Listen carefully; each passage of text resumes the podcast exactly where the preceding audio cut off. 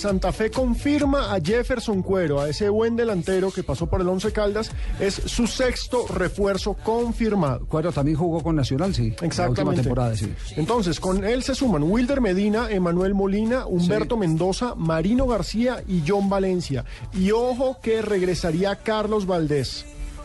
Carlos defensa Valdés, central el de selección en la Colombia. MLS. Eh, sigue jugando en la MLS, lo que pasa es que recordemos que la MLS arranca hasta mediados de año.